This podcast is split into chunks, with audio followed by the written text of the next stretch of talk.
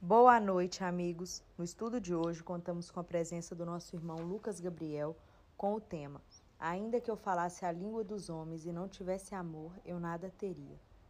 Perícope encontrada em Coríntios, capítulo 13, versículo 1. Bom estudo e um abraço fraterno do NEP Caminho da Luz.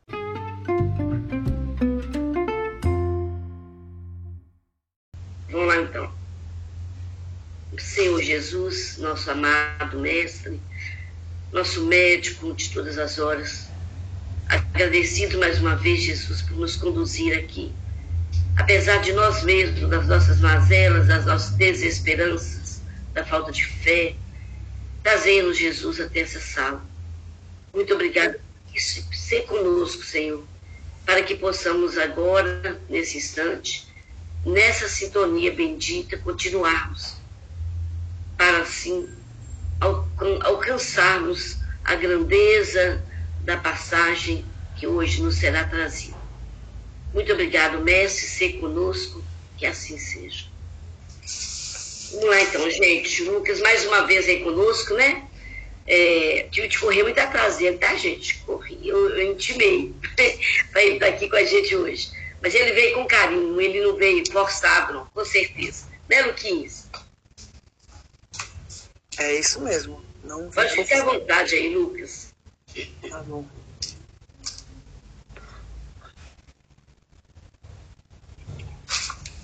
Então, primeiramente, boa noite a todos, boa noite a todas. Muita paz, muita luz.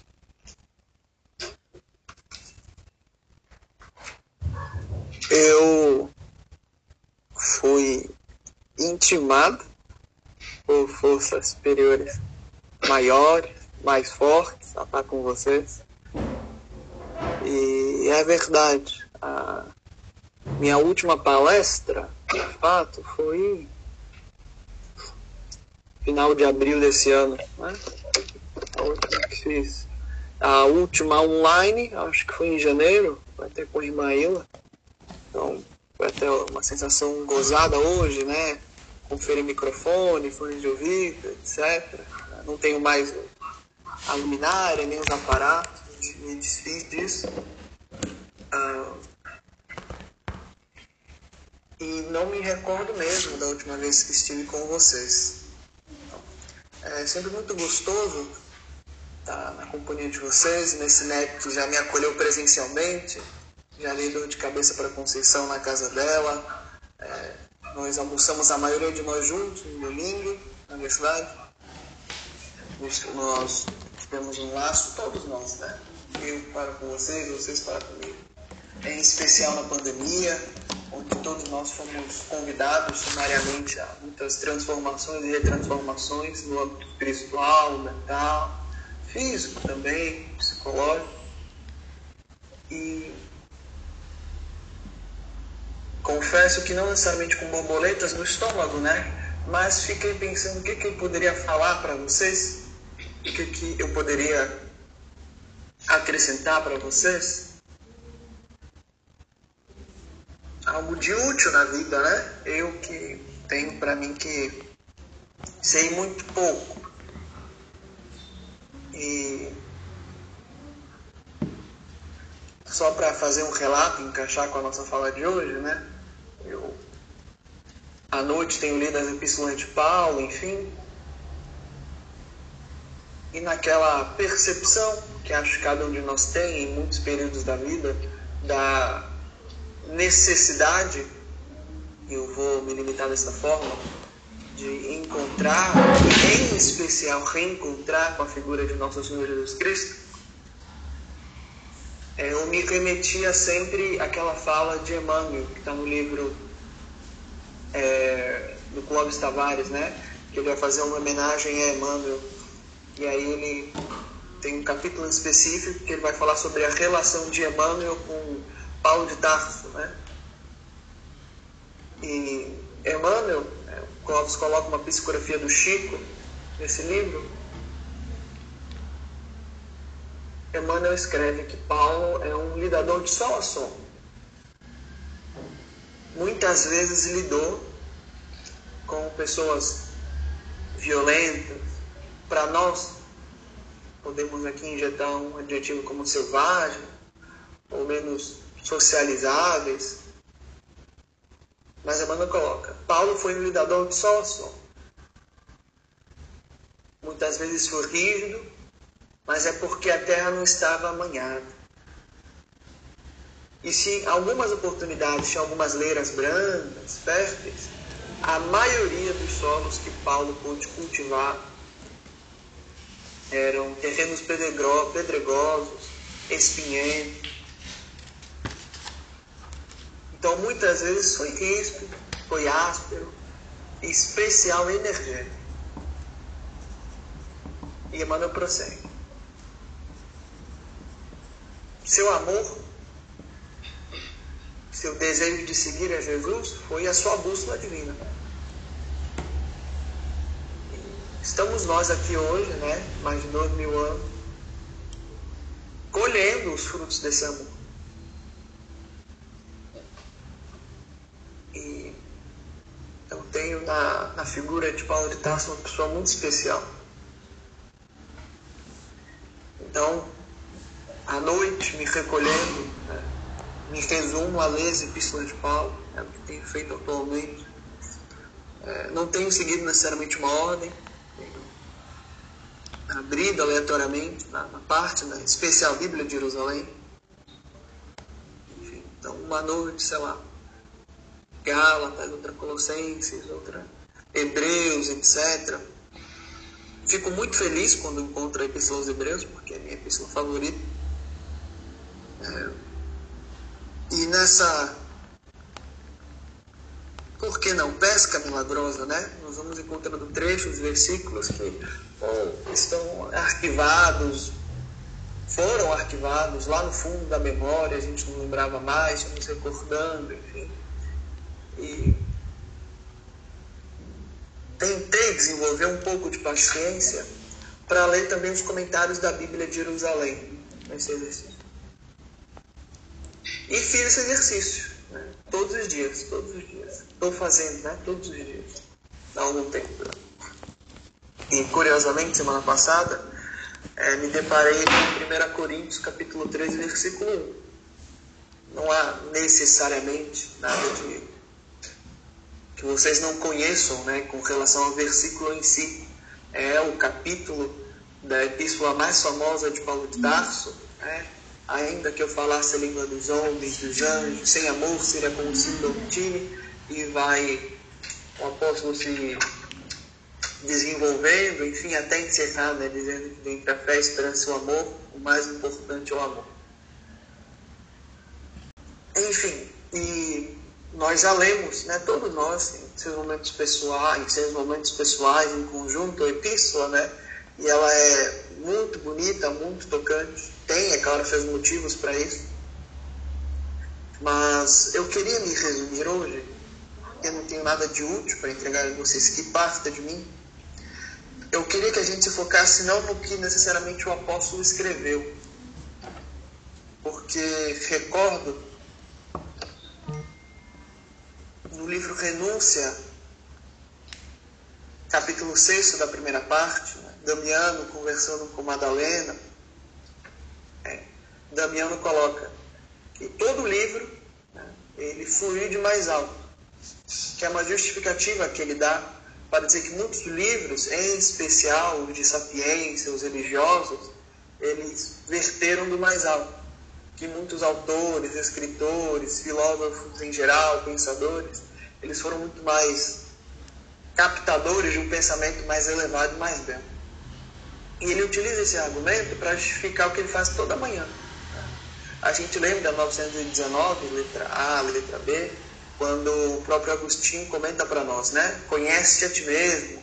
E ele vai destrinchar isso de acordo com a pergunta de Kardec. E Agostinho dá o conselho que ele mesmo aplicava durante a vida, né? Vivia o dia e à noite interrogava a consciência. Damiano ele vai completar a primeira parte que faltou, o que ele faz durante a manhã. Aí Damiano coloca para Madalena, todo dia, de manhã, ele faz o seu louvor matinal. É... ele lê um livro junto com as suas preces, faz o dia que ele tomou como oportunidade de trabalho e à noite né, a gente vê de novo a argumentação de, de Agostinho, onde Damiano coloca que ele se, se, se resumia à vigilância noturna. Né? Enfim. E por que, que eu estou comentando essa parte em específico? Porque a gente lê muitos livros, e é natural que a, a vida faça isso conosco, ainda mais no nosso meio religioso, mas talvez por, muitos, por muitas razões a gente perde uma atenção importante aos detalhes, talvez por uma ansiedade de querer chegar mais rápido, ou a cabeça está absorta com outros problemas, ou simplesmente porque aquela frase específica não era o momento necessário de chegar ao nosso coração. É, e quando a gente lê a Bíblia em especial, e digo assim, ler a Bíblia mesmo, né, é, com, com seus argumentos, com seus mapas, enfim, a gente pode ficar um pouco confuso, desnorteado mesmo, porque a gente está lendo a frase, a gente, vamos supor, lendo uma perícope, e a perícope é quebrada em versículos, e aí fora prestar atenção no número que a gente está lendo, o capítulo também, começa a surgir as legendas da pessoa que traduziu, ou do grupo que traduziu a Bíblia, e fica uma confusão sem fim. E dá uma vontade de ler toda hora. Até mesmo me recordo quando, a primeira vez que li há dois mil anos, né? É, fiquei muito satisfeito com a edição da Federação Espírita Brasileira, porque tem muitas legendas. É, mas é claro que isso é muito mais um gosto de leitura. Mas em especial na Bíblia de Jerusalém, a gente vê, eu estou pegando aqui, eu estou olhando para baixo porque eu estou com a minha Bíblia aberta. Mas ela, esse exercício funciona para a Bíblia do Peregrino, Jerusalém, é, King James, etc. E tem um monte de anotação, um monte, um milhão de anotações, sabe? É letrinha para lá, letrinha para cá, letrinha miúda, já basta que eu tenha miopia, é difícil para eu ler, etc. E como é material físico, eu não posso simplesmente clicar na legenda e ir para o versículo, né? porque não vai colocar o versículo inteiro. Então eu preciso fazer esse exercício muscular bíblico né? de me acostumar a abrir a Bíblia e procurar. Enfim. E a gente vai vendo isso no Antigo e Novo Testamento etc. E a, a, eu acho que a primeira coisa que eu gostaria de fazer é um convite ao exercício, né? não necessariamente para iniciarmos agora, mas para iniciarmos cada um no seu próprio estudo íntimo, pessoal, enfim, de começar a se ater com a paciência, com a leveza que os momentos nos pedem, os pequenos detalhes. Em especial, por que, que eu escolhi especialmente o Coríntios capítulo 13, né, 1 Coríntios capítulo 13, versículo 1? Porque está escrito assim, 13 bem grande, né, que é o início do capítulo 13, Ainda que eu falasse a língua dos homens e as dos anjos, se eu não tivesse a caridade, seria como o bronze que soa, ou como um símbolo que tire. Bom, a gente pode quebrar esse versículo e comentar, como a gente já fez em muitas ocasiões. Puxa vida, o que será que é ser como o bronze que soa, como o símbolo que tire?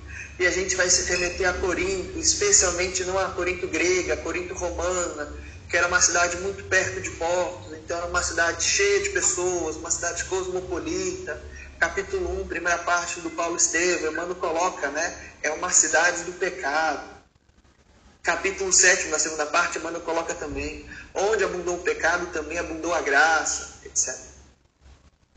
E o arrependimento a gente pode falar que como Corinto era uma cidade tão viva, precisava ser atrativa para as pessoas, não apenas para os coríntios, mas também para as pessoas que visitavam a cidade. Então, tinha uma cidade com uma quantidade de atrações turísticas muito grande. Né?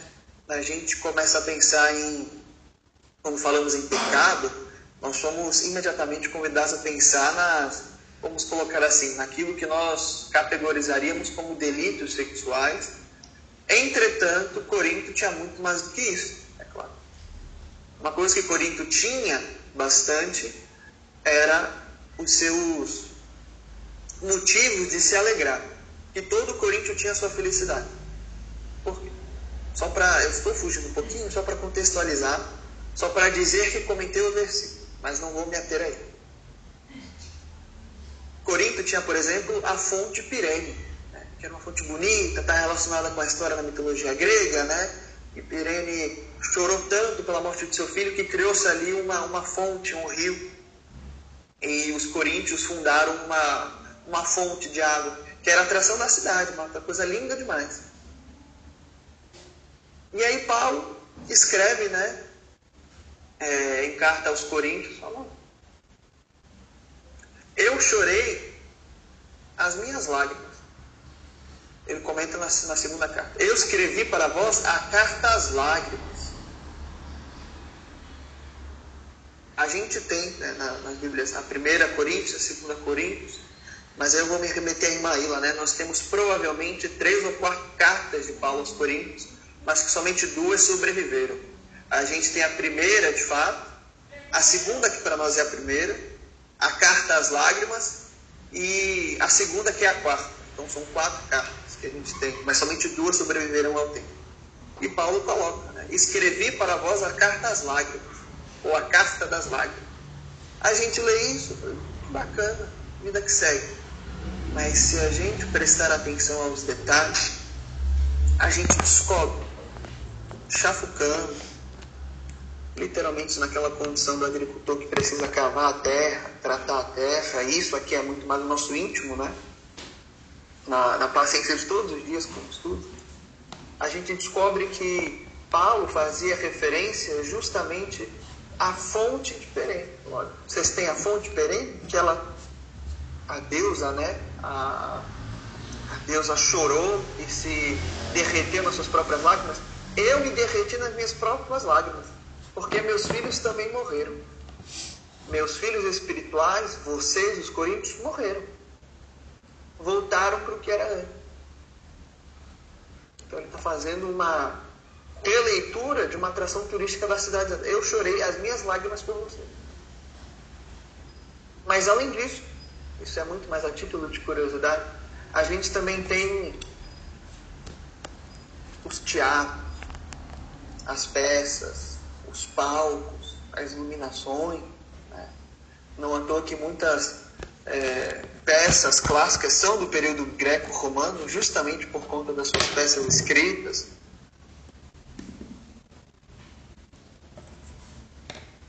E a gente precisa imaginar assim: nós estamos em Corinto, lotado de gente, pessoas andando para cima e para baixo, gente de todo tipo, de toda índole também, de toda religião, entrando e saindo.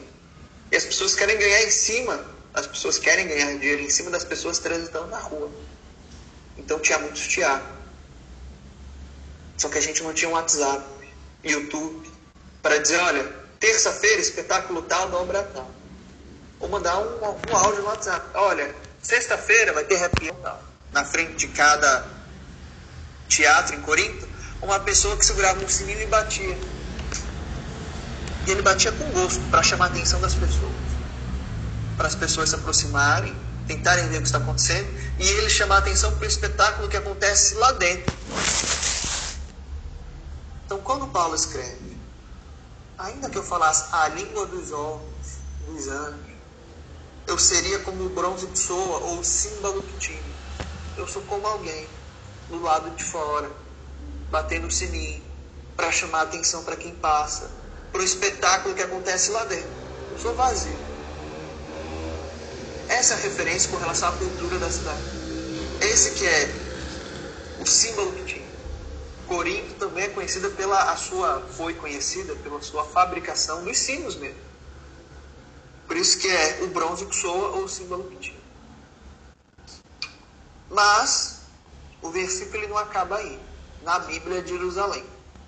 Tem um ponto e talvez nós, somos, nós sejamos, né, é, nós, nós possamos entender que somos convidados a imediatamente para a frase de baixo, que é dois, ainda que tivesse o dom da profecia, mas a Bíblia de Jerusalém ela tem um ezinho. O ponto está com um ezinho bem pequeno assim em cima, no final da frase. E aí quando a gente olha esse ezinho, eu vou pegar a Bíblia de Jerusalém e eu estou fazendo aqui uma descrição, é um convite também à imaginação de vocês para quem não tem imaginar, mas eu já vou mostrar aqui o que está escrito. Jerusalém, vê aqui, olha, ele já comentou a A, a B, a C, a D. E está bem pequeno os comentários né, dos versículos anteriores nesta página. Mas a letra E, a letra E tem 1, 2, 3, 4, 5, 6, 7, 8, 9, 10, 11, 12, 13, 14, 15, 16, 17, 18, 19, 21, 22, 23, 24, 25, 26, 27, 28, 29, 30, 31, 32, 33, 34, 35, 36, 37, 38, 39, 40, 41, 42, 43, 44, 45, 46, 47, 48, 49, 50, 51, 52, 53, 54, 55 frases. Só para comentar esse versículo. Se eu não tivesse amor, sou como o metal que sou. Essa frasezinha tem um monte, tem mais de 50 frases, e eu contei os versículos também que está aqui, são mais de 55 versículos, que apenas este versículo está para está relacionado, de acordo com os autores da Bíblia de Jerusalém. E o que, que isso significa? Que não é a leitura, não é o estudo, mas de fato a experiência com Jesus e o Evangelho, que abrange também o estudo e a leitura, é como um quebra-cabeça. Ou ainda é como um mapa do tesouro. Esse, essas pistas elas estão espalhadas, espalhadas. A gente falou de Corinto, a gente citou dois capítulos do Paulo Estevam. Capítulo 1, primeira parte, capítulo 7, segunda parte. A gente citou fonte histórica. Eu citei um vídeo da irmã. E a gente começa a criar esses pontinhos espalhados, conectando. Mas esse versículo esse versículo em especial, é, minha recomendação é quem puder, leia, só leia. Não precisa buscar nem, precisa nem buscar os versículos. Mas quem puder, lê pelo menos o que está escrito. Tenho para mim que esta legenda ela é um tratado espiritual. É um tratado espiritual. Para deixar ainda mais impactante, eu quero passar. Eu escrevi o que está escrito nesse pontinho. A gente não, não tem muita coisa para ler. Isso demandaria um exercício espúrio de nós para ler todos os versículos, fazer todas. É... Mas eu queria pelo menos ler o que está escrito. A gente não vai pegar o, o, os versículos porque não dá tempo. É uma tarefa realmente hercúlea. Eu vou mandar isso também para a Conceição, para ela repassar para vocês, vocês conseguirem ler com calma.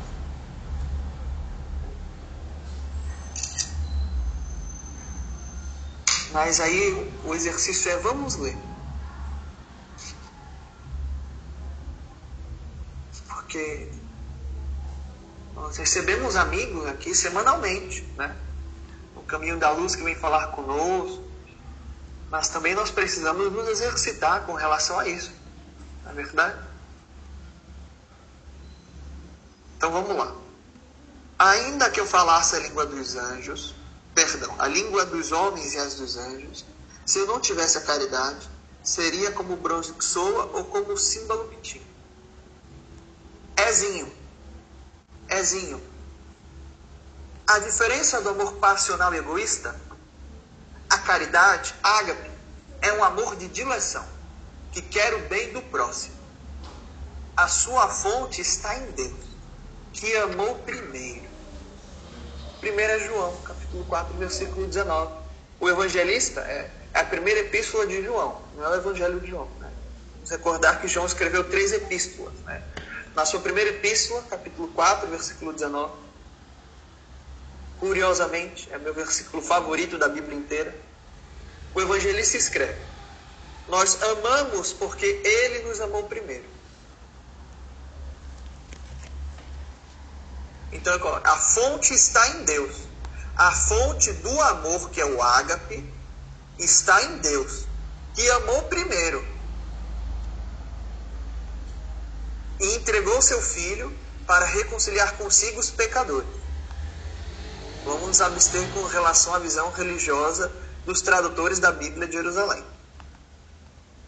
começa Romanos 5, 8, 8, versículo 32 a 39, 2 Coríntios, capítulo 5, 18 a 21, Efésios 2, 4, 7, e vai. E aí a gente começa a ficar todo, porque é muita coisa. É muita coisa. Mas só pela, pelo tino de curiosidade que aquele que estuda o Evangelho precisa ter, eu vou abrir para ler com vocês. Eu vou abrir agora e vou pesquisar. Romanos 5,8. Mas Deus prova o seu amor para conosco, em que Cristo morreu por nós, sendo nós ainda pecadores. Aí ele pula lá para o versículo, perdão, ele pula para o capítulo 8, versículo 32. Vamos pegar aqui o 32 até o, 30 e, o 39. Vamos ler junto. Aquele que nem mesmo a seu filho próprio poupou, antes o entregou por todos nós. Como nos não dará também com ele todas as coisas? Quem tentará acusação contra os escolhidos de Deus? É Deus que o justifica. Quem é que condena? Pois é Cristo quem morreu, ou antes quem ressuscitou dentre os mortos, o qual está à direita de Deus, e também intercede por nós. Ou seja, ele está pegando versículos que falam sobre Deus sacrificar Jesus por nós.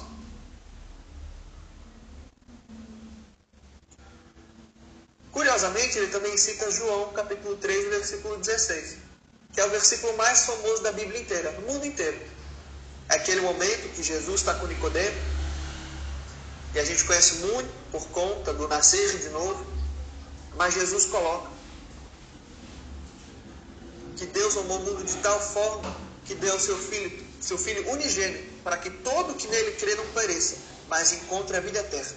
João 3,16. Ele cita Efésios também e volta para João. Ele volta para João, 1 João, mesmo capítulo, versículo 9 a 10. Bora ver o que está escrito.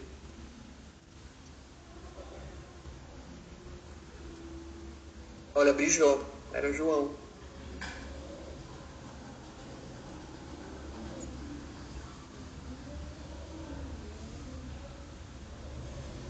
Nove a dez. Nisto está o amor, não em que nós tenhamos amado a Deus, mas que Ele nos amou a nós e enviou seu Filho para propiciação, pela propiciação pelos nossos pecados. Ah, pulei o versículo 9. Nisto se manifestou o amor de Deus para conosco, que Deus enviou seu Filho unigênito ao mundo, para que por ele vivamos. Tudo isso, tudo isso. Aqui. Amou primeiro e entregou Jesus para se reconciliar com os pecadores. Não satisfeito com isso, ele prossegue, tornando-os os seus eleitos e seus filhos, atribuído primeiramente a Deus. Ele cita um monte de vezes. Um monte de vezes.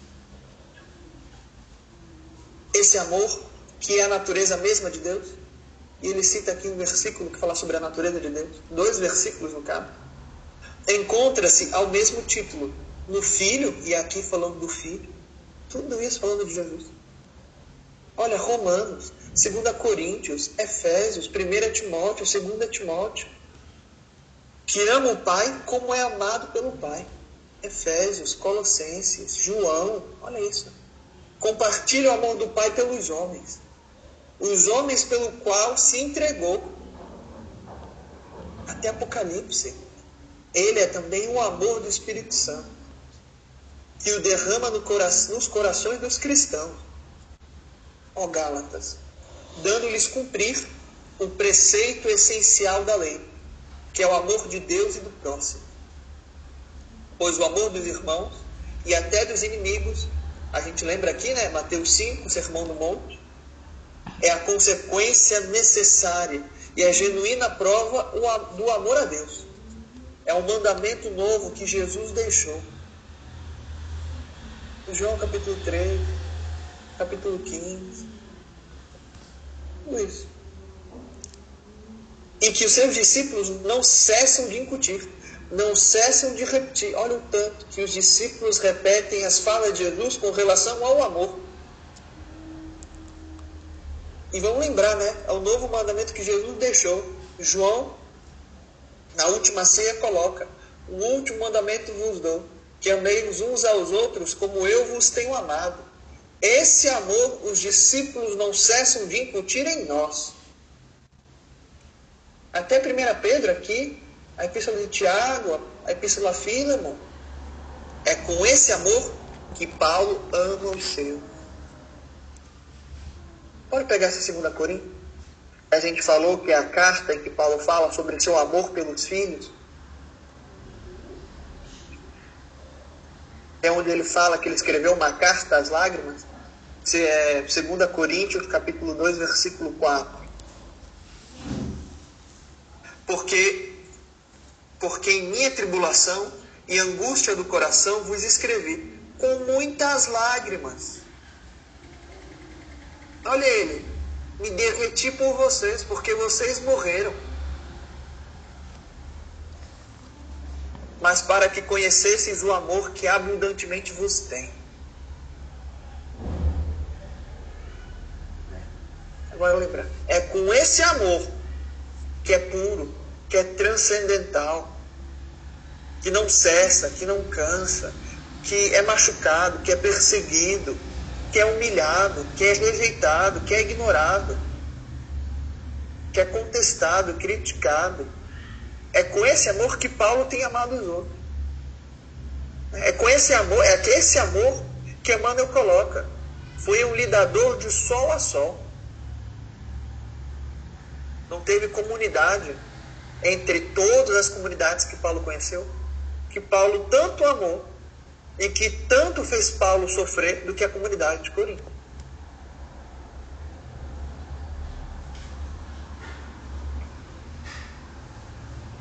Paulo ama os seus e é por eles amado. Esse amor, baseado na sinceridade e na humildade, no esquecimento e no dom de si, no serviço, no mútuo sustento, deve se provar por atos. É observar os mandamentos do Senhor, tornando a fé efetiva. E aqui ele cita Hebreus, capítulo 10, versículo 24.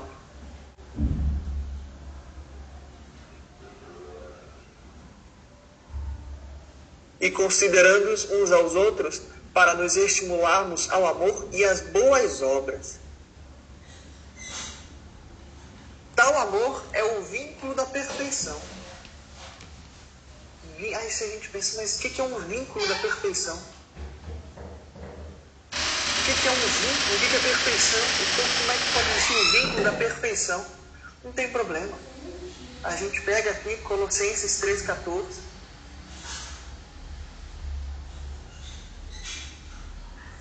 E acima de tudo, porém, revistam-se do amor, que é o elo perfeito. Salpicado, salpicado de riqueza espiritual, de boniteza, como diria Paulo Freire, de bonança, de coisa que enche a alma, que faz viver e cobre os pecados. Lucas capítulo 7 aqui. É, capítulo 7 é Maria Madalena aos pés do Senhor. Aqui a primeira carta é, de Pedro, onde Pedro fala, né, o amor cobre a multidão de pecados. E Jesus fala, né, os pecados são perdoados porque é muito amor. Apoiando-se no amor de Deus, o ágape nada tem. Quem se apoia não em si, nem no seu amor, mas quem se apoia no amor de Deus, o ágape nada teme. Nada teme? Vamos ver, Romanos. O amor, o amor de Deus, eu não vou temer nada. Ele comenta no versículo 28 a 39. E sabemos que todas as coisas contribuem juntamente para o bem daqueles que amam a Deus, daqueles que são chamados segundo o seu propósito. E aí no finalzinho, a gente já leu essa partezinha, né? Quem é que condena? Pois é Cristo quem morreu. Aí ele coloca. Mas em todas as. Oh, perdão. Como está escrito, por amor de ti somos entregues à morte todo dia. Somos reputados como ovelhas para o matador. E ele coloca. Porque eu estou certo de que nem a morte, nem a vida, nem os anjos, nem os principados, nem as potestades, nem o presente, nem o porvir, nem a altura, nem a profundidade, nem alguma outra criatura nos poderá separar do amor de Deus, está em Cristo Jesus, nosso Senhor. Se isso não derrete a nossa alma, se não faz a gente ter esperança, isso não faz a gente ter vontade de olhar para a face do Senhor, nada mais faz.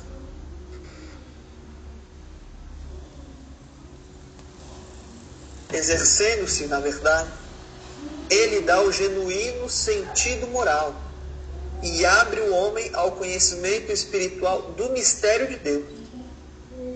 Caramba, mistério de Deus.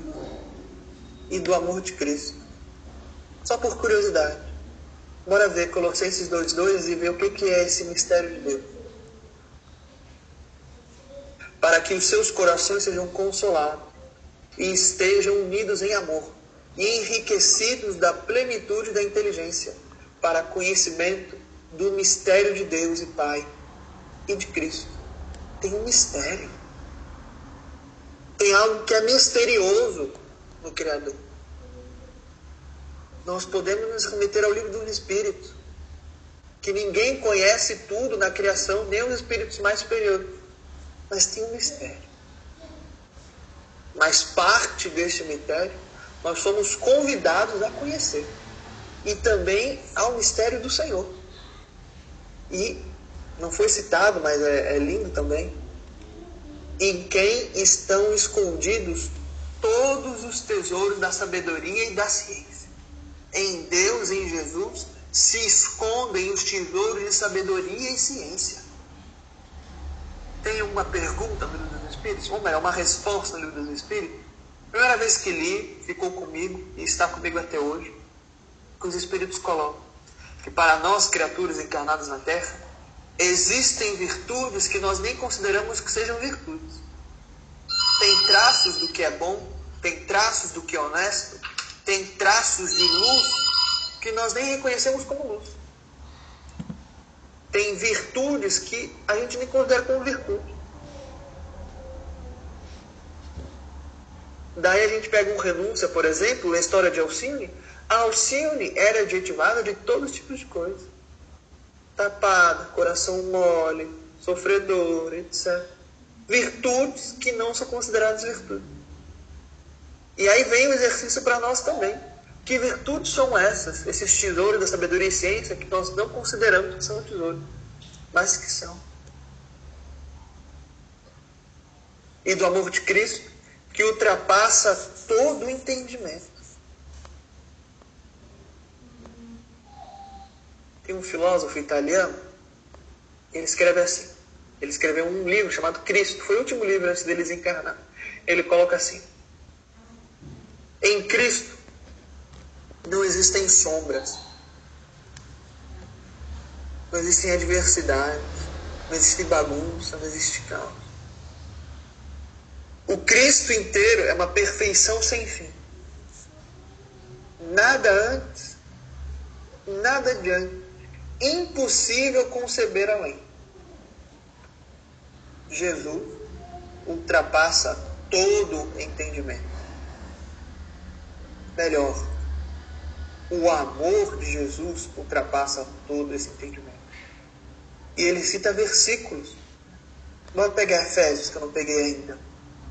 Como assim? O amor de Cristo ultrapassa todo, os, todo o entendimento. Aí bora pegar aqui Efésios 17 e 19 para que Cristo habite pela fé nos vossos corações, a fim de, estando arraigados e fundados em amor, poderes perfeitamente compreender, com todos os santos, qual seja a largura e o comprimento, e a altura e a profundidade. Opa! Largura e profundidade. comprimento, altura. Não foi exatamente o mesmo tipo de argumentação que ele falou? Que nem a posteridade, nem o que é presente consegue revelar para a gente todo o mistério de Deus? Olha ele aqui, o mesmo tipo de argumentação retórica. Qual seja largura, comprimento, altura, profundidade. Conhecer e conhecer o amor de Cristo, que excede todo entendimento, para que sejais cheios de toda a plenitude de Deus. Não é o que Jesus fala no Evangelho toda hora. Eu e o Pai somos um. Ninguém vem a Deus senão por mim. Não é o que ele pede também, capítulo 17 de João, que é a oração de Jesus para com Deus, para que Deus também esteja com os discípulos e os discípulos nele, como ele, Jesus, está com Deus e Deus está com ele. Olha o que Jesus quer. Que nós sejamos cheios de toda a plenitude de Deus. Fazendo habitar na pessoa Cristo, pessoa Cristo,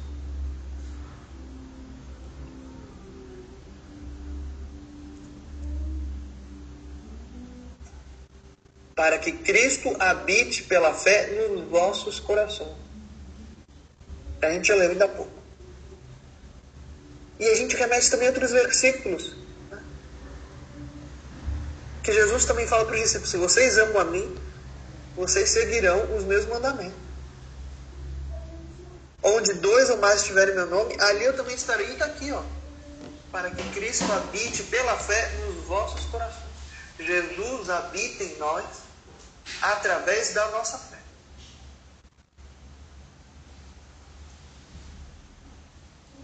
Em toda a trindade.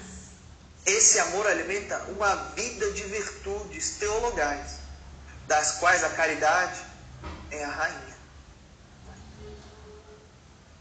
Fé, esperança, caridade, mas deixe a caridade ou o amor é o maior, pois ela nunca passará mas se expandirá na visão quando Deus concederá aos seus eleitos os bens que ele prometeu aos que o amam. Tudo isso, tudo isso, mais de 55 versículos. É, acho mesmo que na verdade são mais de 100 versículos. Aqui.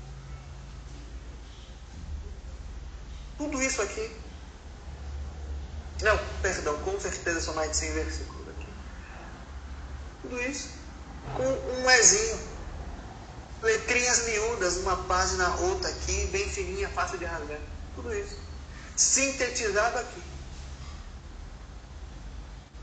Isto é ou não é um tratado teológico? Porque fala do amor de Jesus, fala do amor de Deus, fala da pessoa Cristo, fala, fala da força da fé daqueles que são os eleitos, daqueles que têm esperança, daqueles que não desistem, daqueles que amam, que são amados, daqueles que amam também os seus inimigos, daquele tipo de amor que Jesus deixa como último mandamento, mas que os discípulos também não deixam de cessar de incutir nos outros. É um tratado teológico. Esse é o tipo de coisa que a gente precisa ler e reler, ler e reler, ou pelo menos ler tudo de uma vez. Em doses pequenininhas, com paciência. Porque exige de nós pegar, piar, ler, pensar, se emocionar, chorar, refletir, levar isso para o dia, trazer de volta, voltar no dia seguinte para continuar lendo e assim vai. Sem pressa de chegar. Sem pressa. Porque não existe isso. Eu li tudo isso aqui que o Lucas falou, eu li todos os versículos, agora essa melhor não existe. Não existe.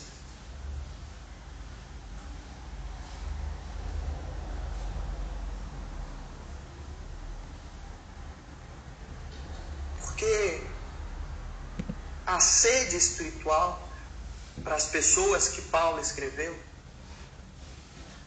ela não cessou. Ela permanece latente, ela permanece viva, ela permanece assim, intrincada em todos nós. E em torno de nós tem um povo que tem sede e fome do Salvador.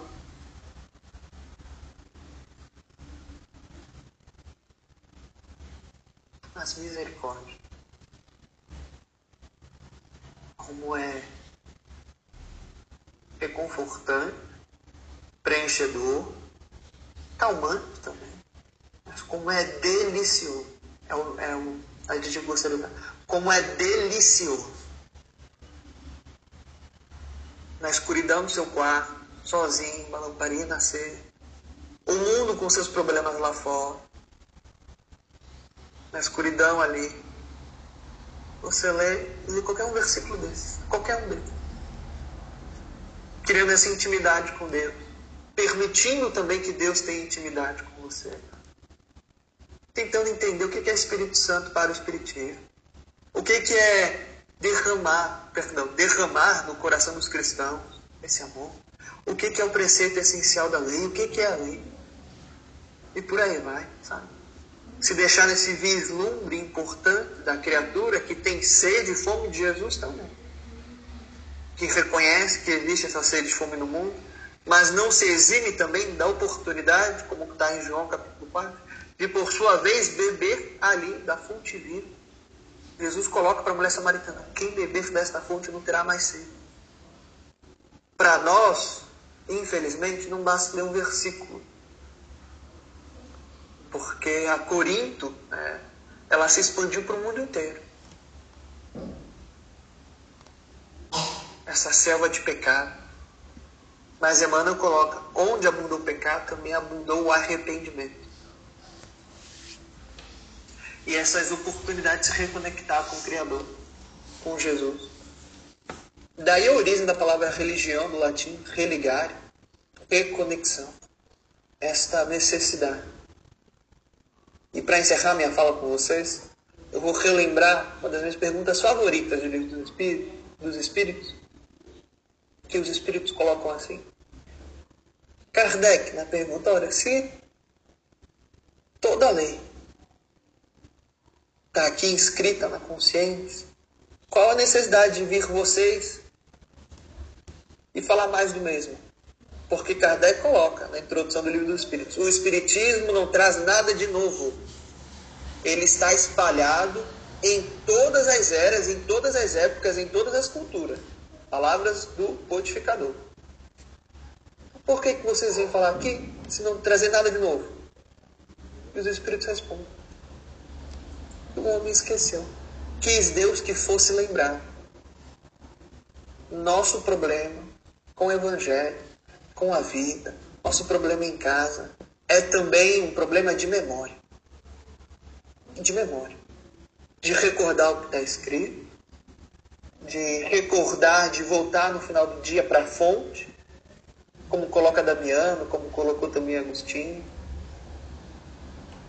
da sede imensa que dá o Evangelho. O Evangelho dá sede também. Dá sede. É uma sede excelente, deliciosa, boa. Aquele sal que aviva o sabor do alimento, ele também dá sede. Né? Jesus coloca: Vós sois o sal da terra. Se tiverem sons, como a de salgá-la. O sal que purifica também dá sede. Essa sede está aqui latente muito de nós. E a gente busca em outras fontes que não conseguem concebê-lo, não conseguem preencher ele está aqui.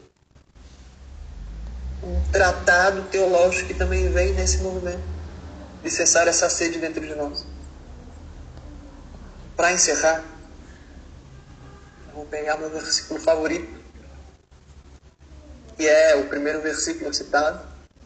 A diferença do amor passional e egoísta a caridade é um amor de dileção, que quer o bem do próximo. A sua fonte está em Deus, que amou primeiro. E na 1 João, capítulo 4, versículo 19, o evangelista escreve: Nós o amamos a Ele, porque Ele nos amou primeiro. A gente perguntar por que, que nós devemos amar? Por, por que, que é bom amar? É porque Ele nos amou primeiro. essa catarse teológica em um exílio. Letras mil que exige o nosso esforço de leitura, mas que é recompensador. Nós o amamos porque ele nos amou primeiro. É, eram esses né, as falas que eu gostaria de ter com vocês aqui esta noite. O documento eu vou passar para a Conceição, ela repassa para vocês e a gente pode é, se deliciar com esses mais de 100 versículos. Foi muito assim providencial tá? o estudo que você fez para a gente lembrar muito que deixar, deixar de lado um pouco né, as questões que a gente tem dado, dá muito valor né, nas perícopes, a, a história, a cultura, que é muito importante, ajuda a entender a geografia, mas que entrar, né, que aprofundar no Evangelho é o, é o sentido do estudo dele, né, é o sentido do estudo. Foi bom a gente é, lembrar isso, é um estudo diferente, né, a gente percebeu que foi um estudo diferente do que a gente tem costume, mas um chamado mas um chamado para que a gente esteja atento ao que realmente é estudar o Evangelho e para que nós não, não, sejamos muito acadêmicos, né? Para que não, não sejamos acadêmicos. Fala aí, Simar. Eu, queria só falar o seguinte, assim, é, nós começamos hoje o estudo falando desses meninos que chegam e nos dão é, é essa luz que, por vezes nós não conseguiríamos enxergar se não fosse essa juventude espírita aí cheia de, de evolução nos, nos conduzindo. Mas é, achei maravilhoso também. Eu nunca imaginei um versículo tirar é, é, tanto assim, um amor tão como você falou aqui, que não tem como entender mesmo, né? Não tem como entender esse amor do Cristo por nós. Mas também muito feliz por nós, como aqui a turma aqui mais da minha idade, para você uma dificuldade ler o livrinho acostumado com a tecnologia, já para nós é ótimo escrever, nós escrevemos na Bíblia até hoje, nós marcamos, né? A minha aqui é toda cheia de, de, de, de negocinho de rosa, verde, sei lá. Então, assim, nós estamos entendendo que mesmo um pouquinho atrás, nós estamos no caminho certo igual você falou aí, né? a gente começa lá na perícia, na perícia, na, na parte histórica, no local, nas pessoas que estavam em volta de Jesus, mas no final a gente consegue chegar nesse evangelho e chega no coração das pessoas. Então, assim, eu fiquei muito feliz, porque com certeza nós chegaríamos mesmo nessa condição do que, do que você explicou hoje, de estar ali detalhe por detalhe, com com paciência, com tranquilidade, de ler cada um, e que isso possa atingir o nosso coração. Porque se não atingir também não vai ter é, é, nenhum sentido, né? É, é, o que se fala, né? Não sou eu que vivo, mas o Cristo que vive em mim. Isso. Quando nós passarmos a enxergar, nós vamos lembrar de Paulo aí nesse sentido. Muito obrigada, tá, Lucas? Muito obrigada né, pela, sua, pela sua boa vontade, por estar aqui com a gente mais uma vez, tá? Depois vai pegar no seu pé. Muito bom, muito bom. E a gente vê assim a, a providência divina nesse grupo aí de espíritos já mais que vem com a vestimenta jovem, mas a, a bagagem grande. Vamos, nós vamos então agradecer o Lucas mais uma vez, tá, Luquinhas? E você quer falar mais alguma coisa aí? Não tá jóia. Jesus te abençoe, te ampara aí, te dê muita força você continuar nesses passos aí na sua encarnação. Né? Que nós todos podemos, possamos seguir o Mestre também. Pelo menos tentar, né? Pelo menos tentar, nós vamos fazendo a nossa parte. Tem aquilo, né, querida, de a gente não vai conhecer os mistérios de Deus na completude, mas a tentativa é deliciosa e vale a pena. Isso, isso, a tentativa é muito boa e vale a pena. Então que nós possamos não desistir de tentar, né? Não desistir de nós mesmos, é não desistir da gente mesmo. Né, o fato é esse, não desistir de nós. É, vou pedir o pessoal da, da coordenação do NEP nosso para ficar, tá, gente? Zé Carlos, Ilcimar, Cristina aí, a Vilma, para ficar aí para a gente poder conversar. Nós precisamos de fazer essa conversa, tá? Então vamos lá fazer a nossa prece mais uma vez, agradecidos. Jesus amado, nós te pedimos, Senhor, que fale fundo ao nosso coração a cada leitura que fizermos sobre ti, a cada palavra que ouvimos que nos conduz ao teu evangelho, que nós possamos te sentir no fundo da nossa alma, Senhor, inebriando-nos com, com a sintonia, com o Evangelho, com tua presença na nossa vida, a ponto de nos reformar, a ponto, Jesus, de sermos amanhã melhor do que hoje. E abençoe esse grupo querido, Jesus, que nós estejamos sempre sob a sua este, trabalhando, atuando, pensando, falando do teu Evangelho e agindo principalmente por ele. Obrigado, Jesus. Abençoe-nos a cada um que aqui estamos e que possamos, com essa persistência, aqui permanecer, te conhecendo um pouco mais a cada semana. Muito obrigada, que assim seja.